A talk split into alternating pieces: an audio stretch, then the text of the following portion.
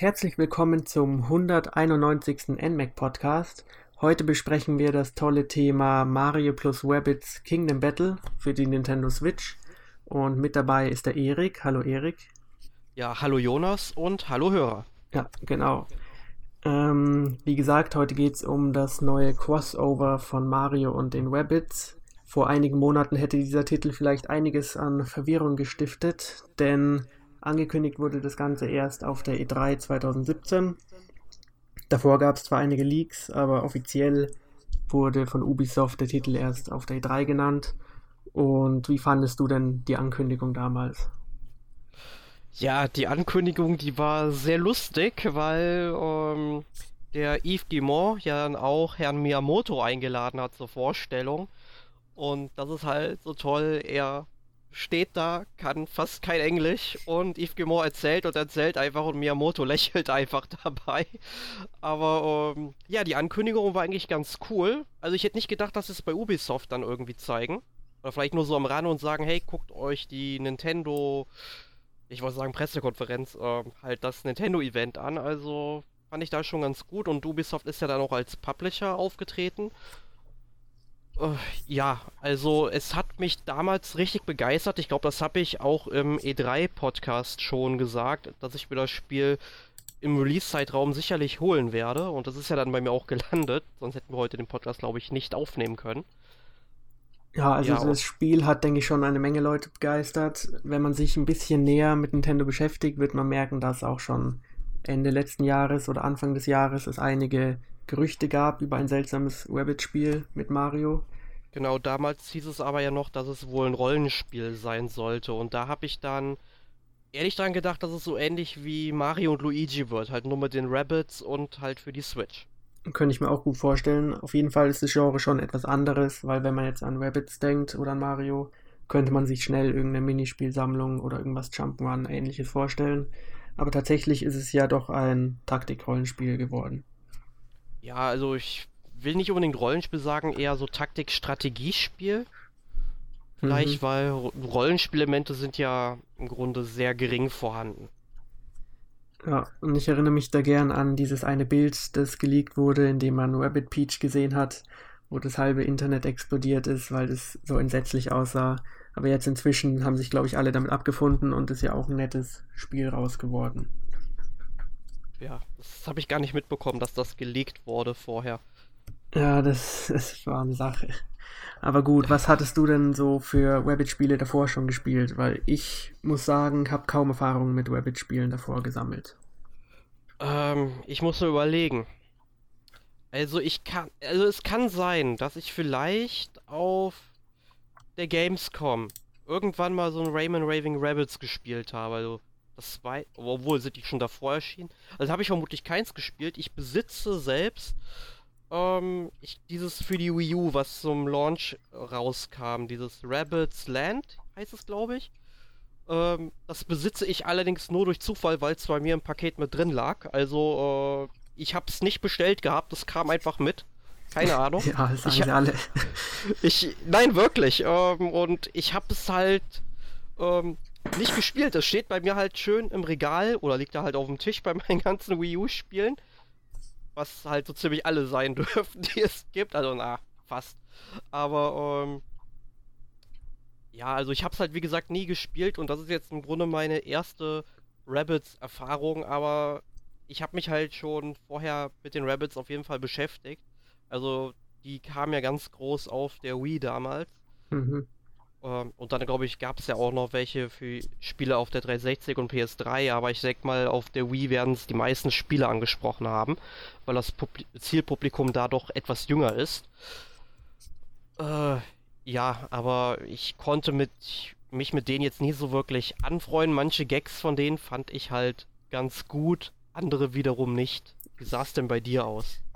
Ja, also man muss dazu sagen, wenn man das Spiel jetzt spielt, braucht man eigentlich keine Vorerfahrung von den Rabbits zu haben. Ähm, mhm. Auch was die Story angeht, es ist ja auch ein ziemlicher Käse eigentlich. Und zwar geht es da um ein Experiment, das schiefgegangen ist. Da gibt es einen Gegenstand, das ist der Superfusionierer, glaube ich. Und mit dem kann man die Eigenschaften zweier Gegenstände zusammenfügen. Und wie es der Zufall will, wurde dann Mario Merchandise mit der Rabbit-Welt verschmelzt und dann kam eben dieses seltsame Königreich raus, in dem das Spiel handelt. Ähm, ansonsten ist die Story auch eher nebensächlich oder uninteressant. Es geht eigentlich nur noch darum, die Welt zu retten. Und im Vordergrund stehen da eindeutig die Gameplay-Elemente. Ja, also Story, die gewinnt definitiv keinen Blumentopf. Am Anfang fand ich es ja halt ganz lustig, so dieses Einleitungsvideo, was es gab, dann mit dieser Zeitwaschmaschine. Mhm. Wo, wo dann ja auch so schön drei Zeitlinien irgendwie angegeben war, was ja so ein bisschen an Zurück in die Zukunft erinnert, wenn man den Film kennt. Das ist, finde ich, immer ganz nett, wenn es da so kleine Anekdoten gibt, die an irgendwelche populärkulturellen Werke dann erinnern, aber das ist wirklich die Ausnahme in dem Spiel. Also hauptsächlich ist es dann schon so, dass die Rabbits-Welt mit der Mario-Welt fusioniert wird, aber hauptsächlich ist es tatsächlich ähm, geht es wirklich um die Rabbits. Also selbst äh, Mario-Elemente, die tauchen ja nur beiläufig auf, muss ich sagen. Also in den Welten, wenn man da rumläuft, man sieht dann vielleicht mal so einen überdimensional großen Fragezeichenblock, der da rumliegt. Oder wenn man dann in der Geisterwelt dort rumläuft, dann sind dort Buhus festgekettet und ja, machen ihre Buhu-Geräusche. Okay, also und ich würde es ganz andersrum interpretieren, sodass die Rabbits nur Beiwerk sind und im Königreich rumlaufen. Aber ich weiß ja auch gar nicht, was man jetzt mit den Rabbits identifizieren würde, welche Elemente. Naja, die Sache ist halt die, dass die Rabbits ja überall in diesem Königreich drin uh, vorkommen und laufen da halt rum, wenn man halt zum Beispiel, ja, sich in der Gegend mal umschaut, dann kann man irgendwann auch mal sich die Sachen anschauen und dann sieht man halt irgendwie Rabbits, die dann Verstecken spielen, hintereinander herlaufen und äh, Beep O, also dieses komische Ding, was ja im Grunde der Hauptcharakter ist, weil dem läuft man hinterher, was am Anfang ja. ziemlich verwirrend ist, weil man ja automatisch immer nur auf Mario schaut, weiß ich auch nicht, warum, was man sich dabei gedacht hat. Da braucht man wirklich, ja, so 10 Stunden, würde ich sagen, bis man sich dran gewöhnt hat. Nee, aber wenn man sich dann halt umschaut, dann sieht man halt die Rabbits, dann erzählt Beep O was dazu. Äh, ja, soll ganz lustig gemeint sein. Das trifft es nicht immer, wie ich finde. Ähm, ja. Oder eher selten.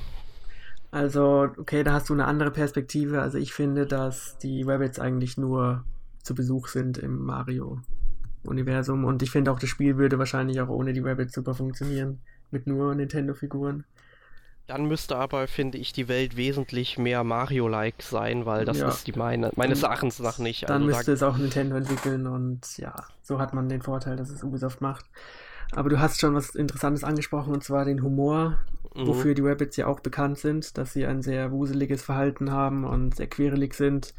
Hauptsächlich durch Slapstick und Comic punkten sie denn auch bei dir oder etwa nicht?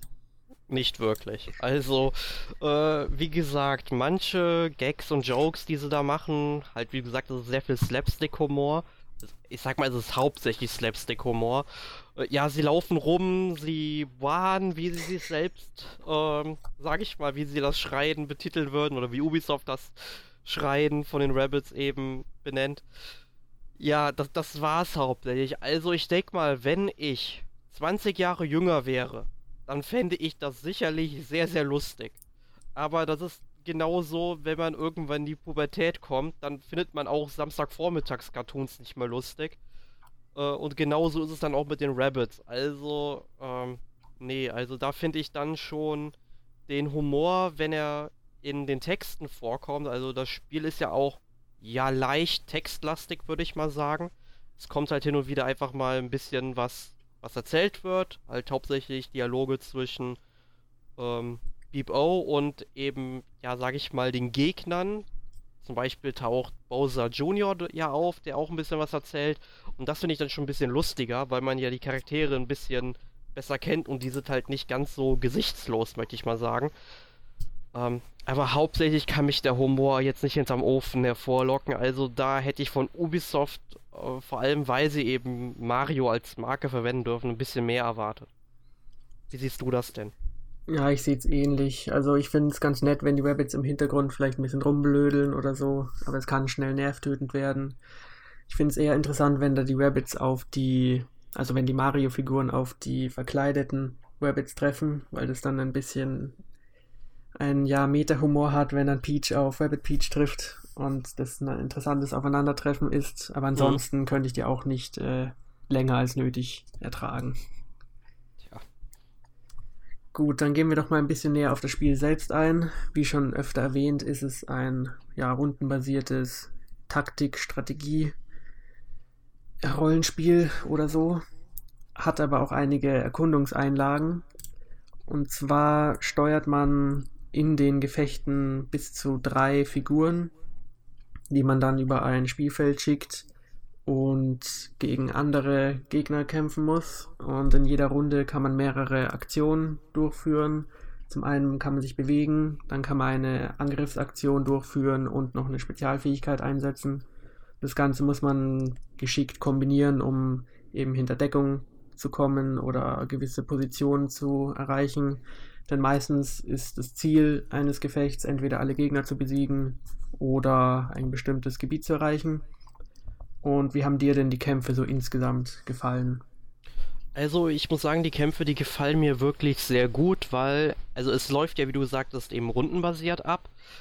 Ähm, und ich finde es halt einfach sehr clever gelöst, wie man die ganzen ähm, ja, Angriffsmöglichkeiten miteinander kombiniert. Also man läuft los, dann kann man äh, Raserei nennt es sich, ähm, halt Gegner umlaufen, dann kann man ähm, auf einen anderen äh, Charakter des Teams danach draufspringen und zum Beispiel mit Mario kann man dann auch noch auf einen anderen Gegner danach draufhüpfen. Mhm. Dann sollte man äh, gucken, dass äh, nach dieser Stampfattacke, dass man dann zum Beispiel hinter einem Block Deckung sucht und nach Möglichkeit dann immer noch Sicht auf einen, auf einen vielleicht denselben oder einen anderen Gegner hat, uh, damit man den dann eben noch mit einer, ja, ja, mit so einem Blaster eben halt treffen kann, also mit einer Schusswaffe. Und dann eben am besten vielleicht noch so eine Spezialfähigkeit aktiviert. Also Mario hat ja zum Beispiel diese Heldensicht, das heißt, wenn sich dann während des Rund während der Runde des Gegners ähm, ein Gegner sich in den oder im Radius von Marios Helden sich dann eben bewegt, und zwar der erste Gegner, dann kann Mario den immer noch mit so einem zusätzlichen Angriff ähm, attackieren. Und ich finde, das ist sehr, sehr clever gelöst. Das Einzige, was ich vielleicht ein bisschen blöd finde, ist, dass es ja auch ähm, sowohl ähm, die der äh, halt dieser ganz normale Bewegungsradius gibt. Also Mario kann, weiß ich nicht, beispielsweise fünf Felder gehen und wenn er dann zum Beispiel zu einer Röhre kommt, äh, wenn man durch die Röhre geht, dann kann man eben nochmal so drei, vier Felder weiter weggehen. Äh, und selbiges trifft halt auch auf die Gegner zu und es ist halt ein bisschen, äh, zumindest am Anfang, wenn man halt sich mit dem Spiel erstmal vertraut macht, ja so ein bisschen chaotisch das alles einzuschätzen, weil es nicht so wie bei ähm, ja, äh, Fire Emblem die Möglichkeit gibt, mehrere Gegner zu äh, markieren, um zu schauen, wie viel äh, Felder die jetzt gehen können. Das muss man dann per je, äh, für jeden Gegner einzeln machen und das ist ein bisschen nervig. Und mhm. das stört mich halt so am Anfang. Aber sonst finde ich es halt wirklich sehr, sehr gut und äh, je weiter man im Spiel kommt, desto mehr äh, Fähigkeiten kann man ja auch freischalten und desto tiefgründiger wird es. Wie hat es wie, haben, wie hat dir denn so der Kampf gefallen? Ja, also du hast es schon erwähnt, du bist ja ein bisschen weiter im Spiel als ich und die Figuren schalten dann auch immer mehr Spezialfähigkeiten frei und die finde ich ziemlich gelungen. Und wie gesagt, die Figuren haben jetzt Schusswaffen, auch Mario, so Plasmawaffen. Und das ist wirklich ein bisschen schwer manchmal einzuschätzen, wo man tatsächlich sicher ist, weil die Rabbits können auch sich schnell bewegen, sie können auch diesen Supersprung einsetzen, mit dem sie sich wohin ähm, teleportieren können, fast schon, also transportieren. Und wie gesagt, die Rabbits-Röhren führen auch dazu, dass sie schnell mal hinter einen wieder rauskommen.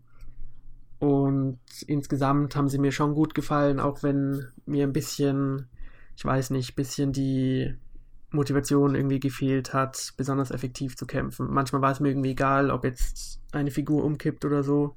Es gibt zwar am Schluss Belohnungen ähm, in Form von Münzen, wie gut man war, aber irgendwie wenn es noch irgendwas gibt, wie zum Beispiel in Fire Emblem, wo eine Figur tatsächlich für immer tot sein könnte. Das funktioniert jetzt hier nicht, aber wenn es irgendwie noch so ein Element geben würde, dann hätte mich das Kampfsystem vielleicht genauso gepackt wie dich. Aber ansonsten gibt es schon eine Menge Abwechslung und auch diese Raserei, da grätscht man den Gegner herein. Das macht auch Spaß, das zu planen, wo man da noch hinlaufen kann und so. Also da haben sie sich schon gute Sachen einfallen lassen. Ja, vor allem bei der Raserei, zum Beispiel bei dem Fähigkeitsbaum, Rabbit Peach kann zum Beispiel irgendwann bis zu drei Gegner mit Raserei angreifen. Und das finde ich halt schon ziemlich cool, wenn man es dann wirklich gut plant. Und äh, wie gesagt, diese Fähigkeiten, die greifen halt auch super ineinander über. Äh, Rabbit Luigi hat zum Beispiel so eine Vampirismus-Fähigkeit. Äh, wenn er dann zum Beispiel zwei Gegner attackiert, dann sind die halt mit Vampirismus befallen und dann hat man halt mit den anderen Charakteren den Vorteil, dass die die Gegner ebenfalls attackieren können, egal ob jetzt mit einer Schusswaffe oder mit äh, Raserei oder wenn man auf die springt, dass die Charaktere dann über den Vampirismus sich auch wieder heilen können. Mhm. Und, und, das ist halt richtig klasse, wenn man das alles so kombinieren kann. Also Ubisoft hat sich wirklich was dabei gedacht und ähm, Herzstück des Spiels ist der Titel auch richtig toll und äh, ja, vielleicht war ich am Anfang so ein bisschen mehr motiviert, da richtig gut durchzukommen. Das können wir an der Stelle ja auch mal sagen. Äh, weil am Anfang kam mir das Spiel, sage ich mal, zumindest ab der äh, ab dem Ende des ersten Kapitels als sehr, sehr schwierig vor. Äh, was halt daran lag, man kann sich halt mit den Münzen neue Waffen kaufen. Und ich dachte, man würde halt eine Waffe direkt für alle Charaktere kaufen. Und äh, dass die Stärke der Waffe dann irgendwie von den, äh, ja, von den Stats von den Charakteren irgendwie abhängt. Was aber nicht der Fall ist, man muss für, jede Wa äh, für jeden Charakter einzeln die Waffen kaufen. Und ja, also lief ich so bis zur Mitte der, oder bis knapp zum Ende der zweiten Welt, äh, zumindest bei Rabbit Peach und Rabbit Luigi, mit den schwächsten Waffen rum, die man nur haben konnte. Und ich dachte anfangs, boah, mein Gott, ist dieses Spiel unfassbar schwierig und ich hab's einfach teilweise nicht hinbekommen. Ja, du hast dir also einen künstlichen Schwierigkeitsgrad geschaffen. Ja, im Grunde. Und dann habe ich irgendwann rausgekriegt, yay, man kann auch für die anderen Charaktere Waffen kaufen. Dann habe ich sie alle weggepustet, ja. Dann mhm. war das Spiel auf einmal ja, äh, sag ich mal zumindest, ich würde mir nicht sagen, vielleicht zu einfach, aber es war angenehm zu spielen. Ja, ähm, du hast ja ein bisschen weiter gespielt und wahrscheinlich schon mehr Figuren freigeschalten. Ähm, wie sieht's da bei dir aus? Spielst du die alle regelmäßig oder hast du dich da auf ein Team konzentriert? Also ich habe tatsächlich mit den Anfangscharakteren, also Mario, Rabbit Peach und Rabbit Luigi, ich finde die Fähigkeiten von denen, die funktionieren zusammen so gut, dass ich irgendwie die anderen äh, Charaktere gar nicht brauche. Ich bin da jetzt auch gar nicht neugierig, die mal auszuprobieren. Ähm, also ein Charakter musste man, glaube ich, zwangsläufig mal ausprobieren, weil er dann einfach mit im Team war. Aber ansonsten, äh, ich spiele jetzt erstmal mit denen weiter, aber ich werde dann an anderer Stelle, vielleicht wenn ich später dann nochmal durchlaufe und äh, die anderen Charaktere auch mal ausprobieren will, weil man kann ja dann später die ähm, ganzen ähm, ja, Gefechte nochmal machen, um sich da zu verbessern. Dann werde ich das vielleicht mal ausprobieren, einfach so spaßeshalber. Aber bisher Rabbit Luigi, Rabbit Peach, Mario, ein Dream Team für mich. Ja, also du weißt es vielleicht besser, aber es ist tatsächlich so, dass man immer mit einem Rabbit und mit Mario kämpfen muss, weil ich glaube, diese Einschränkung gilt. Also man kann nicht nur mit Nintendo-Figuren spielen. Also dass also, Mario plus ein Rabbit plus X immer gesetzt ist in der Teamauswahl. Okay, das ähm, habe ich sogar noch gar nicht rausgefunden dadurch. Aber wie gesagt, Mario hat ja auch ähm, sehr sinnvolle Fähigkeiten, also den nimmt man wahrscheinlich freiwillig immer. Ja. So, und neben den Rollen, äh, neben den Taktikelementen hat das Spiel aber auch ein paar Erkundungseinlagen. Und zwar gibt es auf der Welt eben kleinere Rätsel zu erledigen oder versteckte Items einzusammeln. Und dabei schaltet man auch neue Sachen frei und kann auch extra Welten freischalten. Ähm, wie fandest du denn die Tatsache, dass man da links und rechts Sachen freischalten kann? Weil ich war teilweise ein bisschen ähm, ja, überfordert, weil sehr viel noch zum Backtracking eingeladen hat. Also extrem viel war verschlossen und konnte erst später irgendwie verfügbar gemacht werden. Ja, ja, das, das sehe ich auch hin. Das finde ich auch nicht so toll. Ich meine, einerseits kann ich es verstehen, weil ich finde es auch, sage ich mal, wie bei Metroid zum Beispiel, auch sehr sinnvoll, dass man Backtracking verwendet. Ähm, allerdings muss ich dazu sagen, äh, die ganzen Spielwelten, es gibt ja, glaube ich, vier Welten, also da wäre ja zum einen dieses, keine Ahnung, wie wär, was war denn die erste Welt? Das war irgendwie so eine. Königlicher also, Garten oder genau, antiker Garten oder sowas. Ja, und die zweite Welt ist halt einmal Wüste und dann eisige Berge. Die dritte Welt ist halt so eine komplette Geisterwelt und am Ende läuft man eben in so einer Feuerwelt rum. Und wenn man halt jede Welt abgeschlossen hat, kriegt man eben eine neue, sag ich mal, so eine Oberweltfähigkeit im Grunde. Dann kann man zum Beispiel nach der ersten Welt ähm, ja, äh, Blöcke verschieben. Später kann man dann irgendwie noch Blöcke zerhämmern oder Statuen tragen und so weiter. Das ist halt, ja, nett gemeint, aber die ganzen Spielwelten, die sind so linear aufgebaut ja. im Grunde.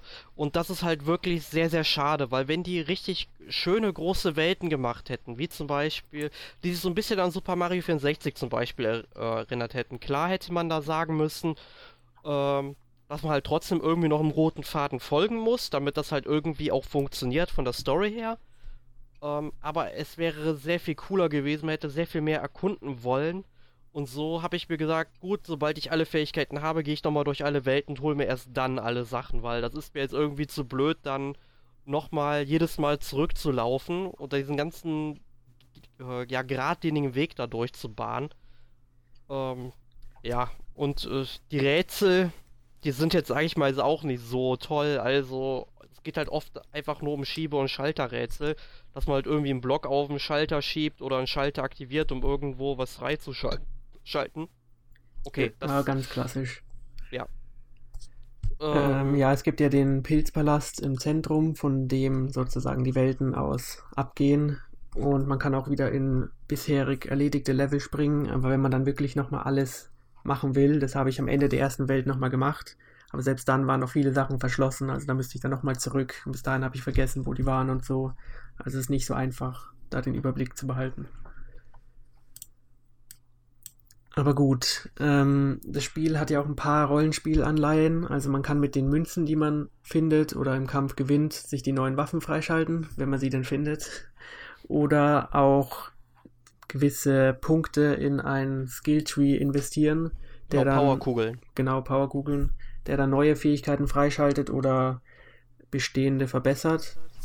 Und ich fand das eigentlich ein ziemlich nettes System. Ich hatte gefühlt immer zu wenig Kugeln, also es motivierte mich schon immer, die Kugeln einzusammeln und direkt zu investieren. Ähm, wie ging es denn dir dabei so? Ja, also ich bin schon motiviert, die ganzen Schätze da zu sammeln, weil ich immer auf Powerkugeln hoffe, wenn ich eine Schatztruhe finde. Dann ist es weil, ein 3D-Artwork oder so. Ja, aber ganz am Anfang dauert es halt wirklich etwas länger, bis man halt genügend Kugeln hat, um sich irgendeine Fähigkeit zu holen. Aber das steigert sich wirklich im Verlauf des Spiels. Also ich krieg jetzt am Ende eines Unterkapitels schon ungefähr 40 Kugeln. Also dann braucht man zwei Unterkapitel spielen. Man kauft sich halt irgendwie eine der höheren Fähigkeiten. Also das macht schon Sinn, wie Ubisoft das gemacht hat. Dass man halt am Anfang wirklich motiviert ist und am Ende auch noch motiviert ist. Ähm, ja. Aber ich bin halt auch wirklich dran bedacht, weil ich gerne in solchen Spielen alles sammle, wenn das machbar ist. Mhm. Und äh, das heißt, ich werde auch wirklich jetzt, wenn ich das Spiel fast äh, oder sag ich mal durchgespielt habe, also ich bin jetzt Welt 4, 5, also 4 minus 5 und äh, ja, ich denke mal, ich bin bald durch und dann werde ich dann einfach nochmal überall durchlaufen. Und dann hole ich mir auch noch den Rest der Fähigkeiten. Ja, das ist sicher auch ein Unterschied, ob man jetzt alle Kugeln in einen oder in drei Figuren investiert oder gleichmäßig in alle anderen. Ähm, aber es gibt auf jeden Fall genug zu tun, also das Spiel ist nicht zu kurz. Ja. Und man muss halt sagen, die Kugeln, also wenn man zum Beispiel zehn Kugeln findet, dann erhält jeder Charakter zehn Kugeln. Also man braucht jetzt nicht irgendwie befürchten, die 10 Kugeln investiere ich jetzt in Mario und kann sie jetzt deswegen nicht bei äh, Rebel Peach verwenden oder so. Ja, stimmt. Ähm, du hast schon erwähnt, dass es keine Schwierigkeitsgrade gibt, glaube ich. Es gibt einen Hilfemodus sozusagen, also einen einfachen Modus, den man aktivieren kann. Ich habe den bisher noch nicht genutzt. Ich ähm, auch noch ähm, nicht. Ja, Darüber hinaus gibt es keine Schwierigkeitsgrade, aber am Ende der Kämpfe wird man sozusagen belohnt, wie schnell man war und ob die Figuren noch alle drei stehen. Und dann kriegt man ganz am Ende eines Levels einen Münzbonus und einen Pokal sozusagen. Genau, perfekt, gut oder okay sind da die Bewertungen. Also alles nicht schlecht, aber. Ja, ich, ich weiß nicht, ob es noch was Schlechteres als okay gibt, aber ich habe, glaube ich, einmal ein Kapitel nur mit einer Spielfigur äh, durchgespielt, also die hat am Ende noch überlebt. Ähm, und das hat dann, glaube ich, noch, sogar noch für ein gut gereicht, weil ich unter der Rundenzahl war, die man maximal erreichen durfte dafür. Ja. Und im Grunde finde ich das Spiel ähm, vom Schwierigkeitsgrad her gar nicht so dumm. Also die erste Welt war schon recht einfach, aber in der zweiten musste man schon ein bisschen mitdenken, wenn mhm. man tatsächlich alle äh, Münzen mitnehmen will. Und wenn man eine Figur verliert, dann wird das Spiel auch exponentiell schwerer, finde ich. Und mit einer allein kann man das Level kaum mehr schaffen, manchmal.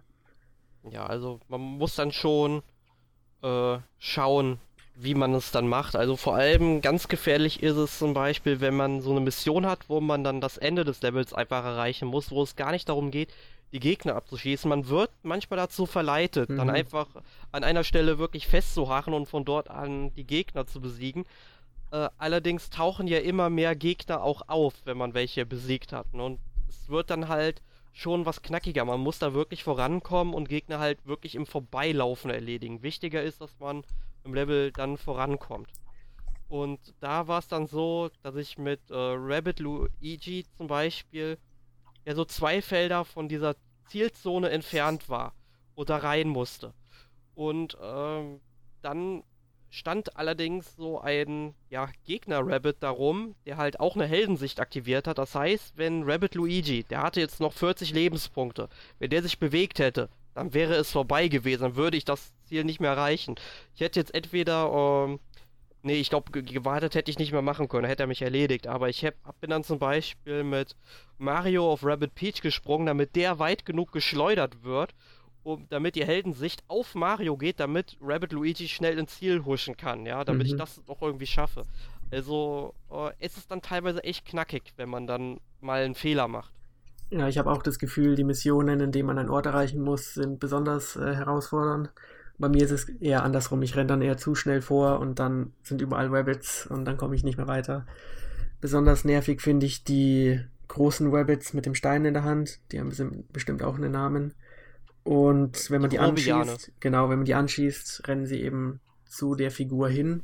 Und wenn man nicht aufpasst, dann kassiert man sehr viel Schaden. Die fand ich ein bisschen unangenehm. Also die, die werden mit der Zeit wirklich angenehmer. Okay. Also besonders halt, ich, wenn du halt diese Vampirismus-Fähigkeit benutzt, dann äh, lass dich zum Beispiel einfach mal äh, dann äh, halt treffen, beleg ihn mit Vampirismus und dann hau mit jedem Charakter Raserei durch, dann ist der auch schon K.O. und du bist wieder voll geheilt. Also es funktioniert. Ja, und was mir auch aufgefallen ist, dass Stück für Stück auch die Gegner immer mehr Fähigkeiten bekommen. Also wie gesagt, die Raserei nutzen sie dann mit jedem Level gefühlt mehr und auch die ähm, Spezialfähigkeiten Helden sich zum Beispiel fangen die Gegner dann auch an einzusetzen. Ja, also, das also Spiel hat eine nette Schwierigkeitsgradkurve, finde ich. Ja, also später kommen dann halt noch so Supporter dazu, also Gehilfen, die können dann Gegner wieder heilen, die sollte man also zuerst erledigen und dann tauchen noch ja so ja, Geister-Rabbits. Ich weiß leider die hier tatsächlich den Namen mal nicht. Aber die können sich zum Beispiel auch noch übers Spielfeld teleportieren, was halt auch dann, ja, überraschend sein kann. Mhm. Gut, dann gehen wir doch mal ein bisschen auf die technischen Aspekte ein. Und das Spiel läuft in der Snowdrop Engine von Ubisoft. Das bekannteste Beispiel dafür ist wohl, dass Division in einer in derselben Engine läuft, auch wenn die Spiele natürlich nichts gemein haben. Und ja, wie findest du denn ob dem, die Performance vom Spiel? Also es gab davor ja einige Bedenken, ob das so schön flüssig läuft. Ich glaube, die hast auch du geäußert. Wie, wie zufrieden bist du denn inzwischen? Äh, also mit der Technik bin ich zu 90% wirklich sehr zufrieden.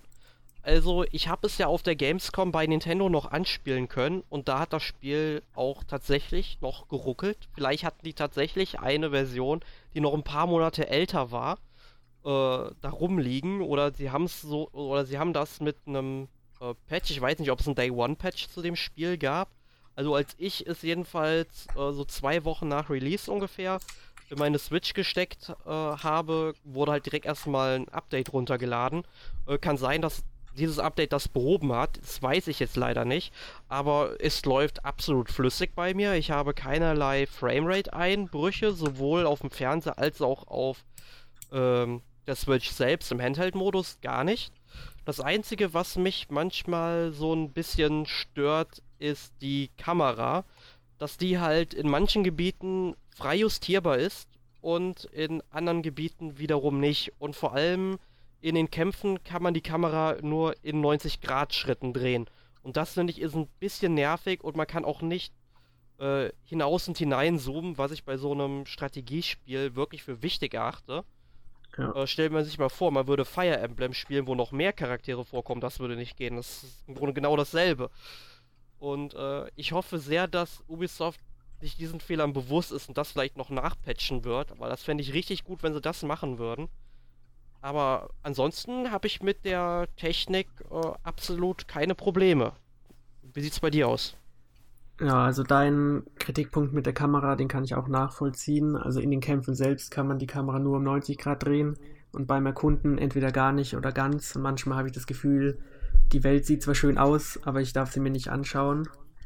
Ähm, also sie ist sehr schön gestaltet und sehr bunt und sehr knackig. Im Hintergrund wird dann manchmal etwas leicht unscharf oder die Framerate geht gefühlt im Hintergrund ein bisschen runter, aber es ist trotzdem ein sehr schönes Spiel, finde ich. Ja, wie gefällt dir denn eigentlich der Soundtrack von dem Spiel? Also ich finde ihn sehr also schön auffällig. Also ich weiß, dass irgendein bekannter Komponist dran sitzt und das merkt man auch, dass er es perfekt untermalt und gleichzeitig so auffällig genug ist, dass man ihn direkt mitbekommt.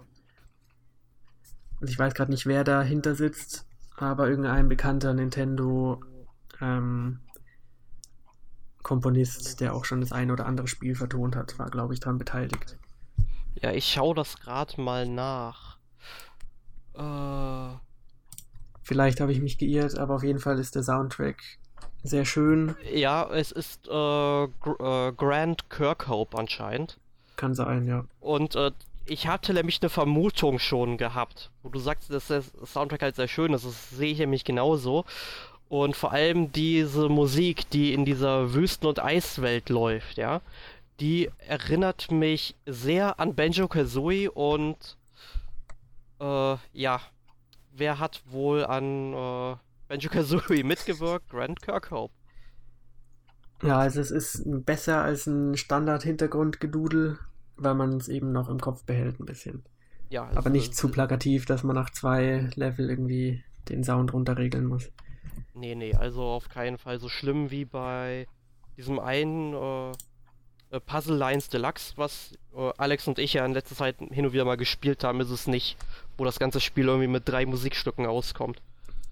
Ja. Also ist es wirklich ein toller Soundtrack und äh, ja. So, und nachdem das Spiel auch auf der Nintendo Switch erschienen ist, muss es sich natürlich auch im mobilen Handheld-Modus beweisen. In welchem Modi hast du denn das Spiel gespielt? Äh, in beiden tatsächlich. Also immer dann, wenn jetzt der Fernseher von meinem Bruder belegt wurde, habe ich dann einfach gesagt, okay, gehe ich einfach in den Handheld-Modus. Ich muss allerdings sagen, ich glaube, das Spiel frisst sehr, sehr viel Akku. Äh, weil nach ungefähr 90 Minuten war die Switch bei mir leer. Also, äh, das ist wirklich äh, erschreckend, weil so äh, neuer Rekord. Mir, das ist wirklich neuer Rekord. Also, äh, so äh, kurz konnte ich noch mit keinem Spiel im Handheld-Modus spielen. Also, selbst ähm, hier Zelda, was ich glaube eigentlich noch mehr Hardware hungrig sein müsste, äh, lief da, ich glaube, so zwei, zweieinhalb Stunden bei mir. Okay. Ja, ich habe es auch äh, abwechselnd gespielt und finde, dass man es auch im Handheld-Modus gut spielen kann. Ist ja rundenbasiert, da muss man nicht irgendwie eine Gamer-Haltung einnehmen oder so. Ja. Und ich finde auch die Schriftgröße ist groß genug. Aber auf dem Fernseher macht es ein bisschen mehr Spaß, weil dort die Farben besser zur Geltung kommen, finde ich. Das, das, ist mir jetzt gar nicht so aufgefallen, aber ich kann auch sein, dass ich die Helligkeit von meinem Bildschirm recht hoch eingestellt habe. Vielleicht wird es dadurch nochmal so ein bisschen äh, ja, verfälscht, ich weiß es nicht. Ja, auf jeden Fall hat es keine Abstriche in irgendeinem Modus. Nö, also es funktioniert in beiden Modi hervorragend. So wie es sein soll. So, und glaubst du denn, dass dazu ein Nachfolger in nächster oder mittlerer Entfernung auf uns zukommen könnte? Ich denke schon. Also wenn das Spiel gut ankommt, dann kann ich mir vorstellen, dass wir nächstes Jahr den zweiten Teil schon erleben dürfen. Weil, ganz ehrlich, das Spiel ist im Grunde äh, so, wie es jetzt aufgebaut ist, funktioniert es. Sie werden dann vielleicht ein paar neue Charaktere einfügen, ein paar neue Fähigkeiten ergänzen, aber die Engine läuft, das Spiel funktioniert vom Gameplay her. Äh, wenn sie halt die letzten ja, Problemkinder, also Kamera, dann Gestaltung der Oberwelt noch in den Griff bekommen, dann denke ich mal, wird ein zweiter Teil richtig gut werden und ich denke mal, wenn das Spiel jetzt sich wirklich gut verkaufen wird und Nintendo sagt, ja, das gefällt uns, dann geben sie Ubisoft sicherlich die Lizenz noch für einen zweiten Teil. Ja, und Nintendo macht es ja eigentlich auch ziemlich geschickt in letzter Zeit mit ihren Crossovern, dass sie sozusagen ihre eigenen Marken an Dritte weitergeben, die dann Spiele entwickeln, die dann exklusiv sind, wie zum Beispiel auch mit Hyrule Warriors oder sowas wie Fire Emblem Plus Shin Megami Tensei oder wie es hieß. Und das könnte jetzt auch mit den Rabbits in Zukunft funktionieren. Besser als jetzt Zombie U, das irgendwie niemand wollte und nach zwei Tagen oder vor einigen Jahren wurde es dann auch noch auf anderen Plattformen rausgehauen. Das wird hier, denke ich, nicht passieren.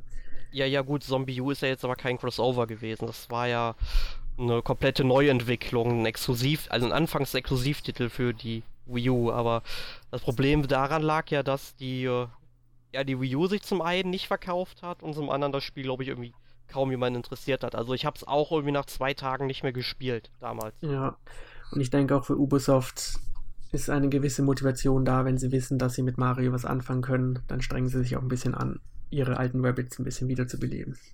Ja, und wenn man denen ein bisschen mehr Charakter und Humor geben würde, wären sie, glaube ich, auch lustig. Ja, vielleicht bist du nicht französisch genug veranlagt, um sie lustig zu finden. Ja, ver vermutlich wird es das sein. Aber dann kommen wir mal zum Fazit. Und du darfst gerne anfangen. Wie findest du das Spiel jetzt, nachdem du es fast durchgespielt hast? Und würdest du das Spiel weiterempfehlen? Also ich finde das Spiel gut, jetzt nicht überragend. Also dafür macht es dann doch noch ein paar kleinere Fehler. Und äh, also ich würde es jetzt nicht unbedingt dem typischen Mario-Fan oder Rabbits-Fan empfehlen, weil die erwarten vermutlich eher sowas Jump'n'Run-mäßiges oder Minispielsammlungen. Ähm, also man sollte schon äh, Strategiespiele mögen. Also wenn man zum Beispiel Fire Emblem mag oder ähm, Codename Steam zum Beispiel, damit kann man es vielleicht noch ein bisschen eher vergleichen. Ähm, also wenn einem die Spiele gefallen haben, dann gefällt einem sicherlich auch My und Rabbits Kingdom Battle. Ähm, und man sollte halt wirklich auch äh, Geduld mitbringen, weil das Spiel ist jetzt nicht so ein Spiel, was man äh, wo es jetzt auf Schnelligkeit ankommt, sondern wirklich auf Geschick und äh, Überlegungen, um die richtigen Entscheidungen zu treffen. Und wenn man das alles mitbringt, diese Fähigkeiten, dann äh, wird das Spiel einem auch sehr zufriedenstellen. Ja, ich sehe das ähnlich. Mir hat es auch Spaß gemacht. Ich werde es auch auf jeden Fall weiterspielen und durchspielen. Ich bin auch ein bisschen positiv überrascht, dass es eben diese von der Zielgruppe her eher an die Hardcore-Spiele gerichtet ist, vom Genre und so. Und denke auch, dass, ja, wie du gesagt hast, du meintest ja, Leute, die keinen, äh, die ein Mario-Spiel erwarten, werden vielleicht enttäuscht. Es kann sein. Aber ich finde, dass es äh, durchaus eben ein bisschen Spaß bereiten kann. Gut, falls die Hörer das Spiel ebenfalls gespielt haben und andere Meinungen haben, können sie die gerne in den Kommentaren kundtun und mal schauen, zu welchem Konsens wir dann kommen. Und dann frage ich dich mal, was du letzte Woche gespielt hast. Äh, ja, neben Mario Lost Rabbits Kingdom Battle habe ich tatsächlich nur ein Spiel diesmal gespielt.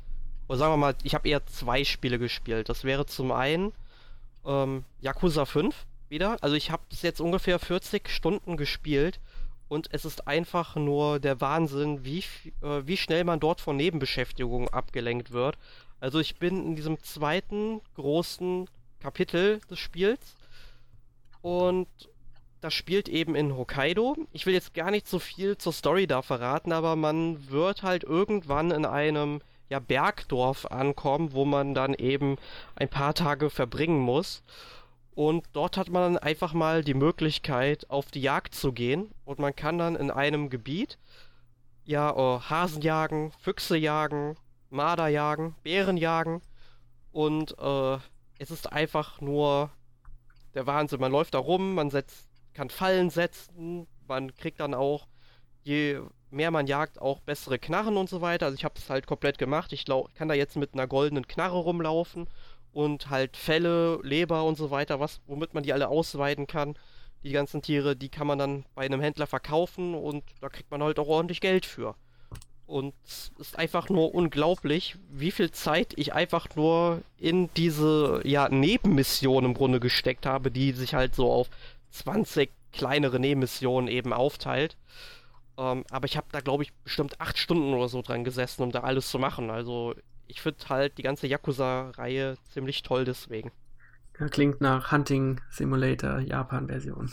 Ja, ja, aber ich hab's, ich hab's gern gespielt, muss ich sagen.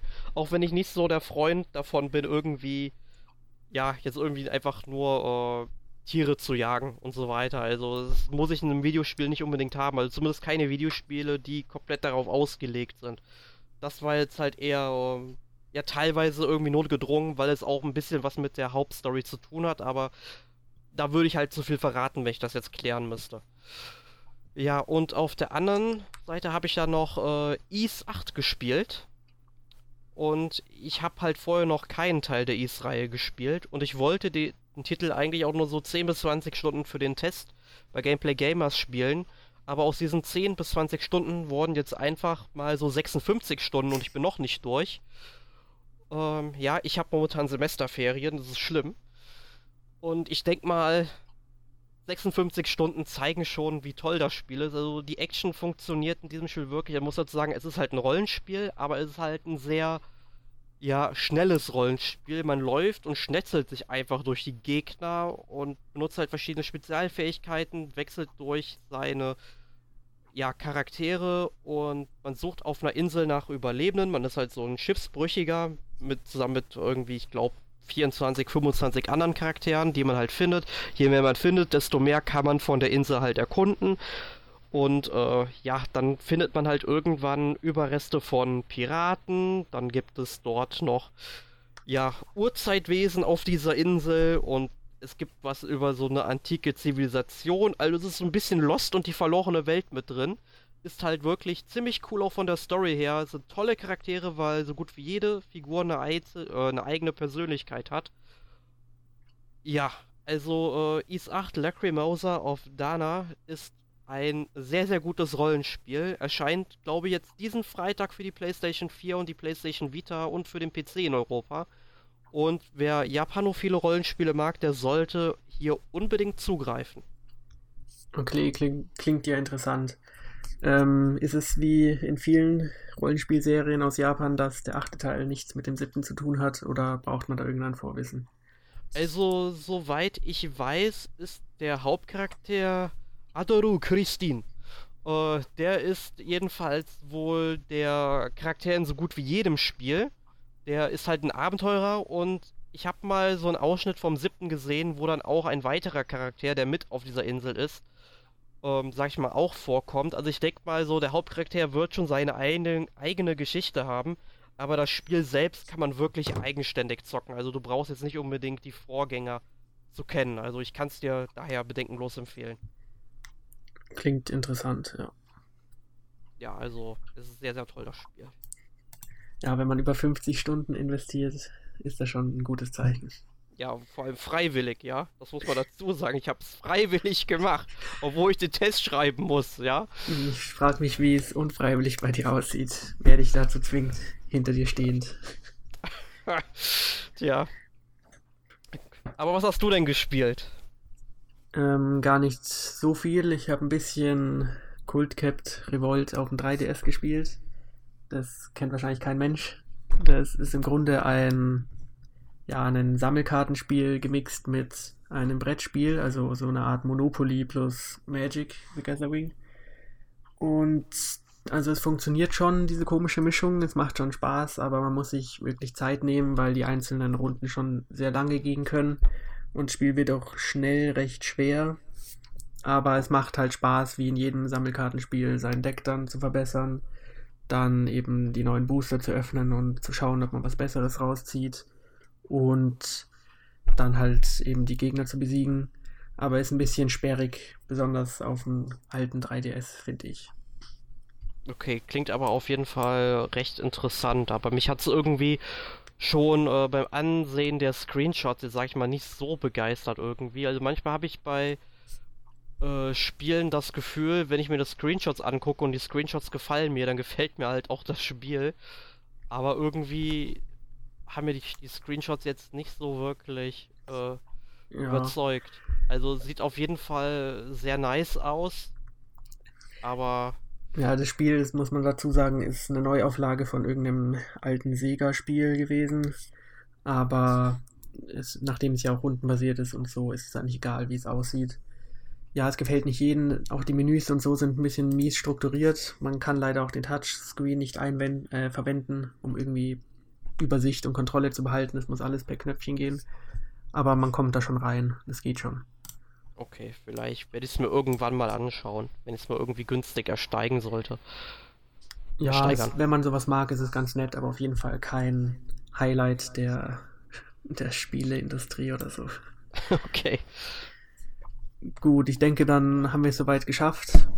Nächste Woche gibt es natürlich auch einen Podcast und zwar redet da Alex mit Mario über Monster Hunter Stories für den 3DS. Und ich bedanke mich für dafür, dass du mit mir den Podcast gemacht hast. Und ja, aber sehr gerne Mal. doch. Ciao. Jo, bis nächstes Mal. Tschüss.